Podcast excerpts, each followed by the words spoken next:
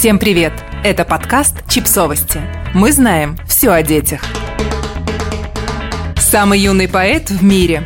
В Британии выйдет книга стихов четырехлетнего мальчика.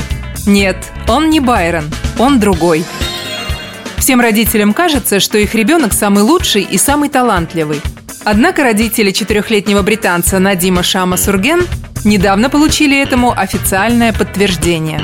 Их сын стал самым юным поэтом, чьи стихи когда-либо публиковались в виде книги.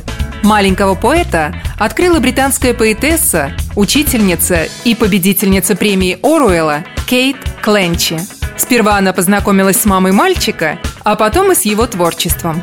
Кленчи начала публиковать стихи Надима у себя в соцсетях и помогла мальчику заключить договор с издательством Walker Books на публикацию его первого сборника стихов. Надим стал самым юным автором, заключившим договор на издание собственной книги.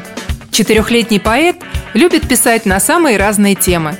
От простых бытовых ситуаций и природы до любви и прощения – Конечно, сам мальчик еще не умеет писать и читать, а потому он просто диктует свои произведения маме, которая их записывает. Его стихи говорят о таких важных чувствах, как любовь и одиночество. И Надим находит для этого идеальные слова, сказала представительница издательства Дензи Джостенберт. Они простые, они вдохновляют.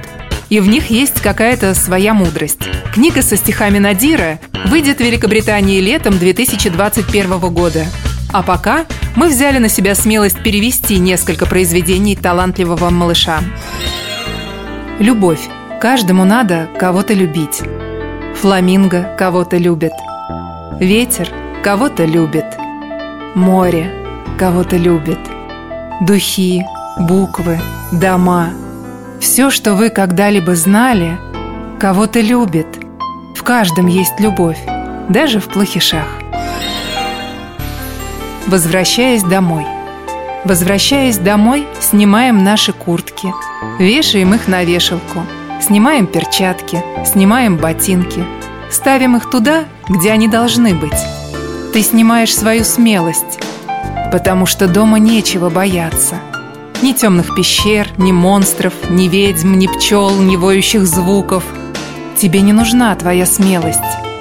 Вымой руки, пообедай, Устройся поудобнее. Подписывайтесь на подкаст, ставьте лайки и оставляйте комментарии. Ссылки на источники в описании к подкасту.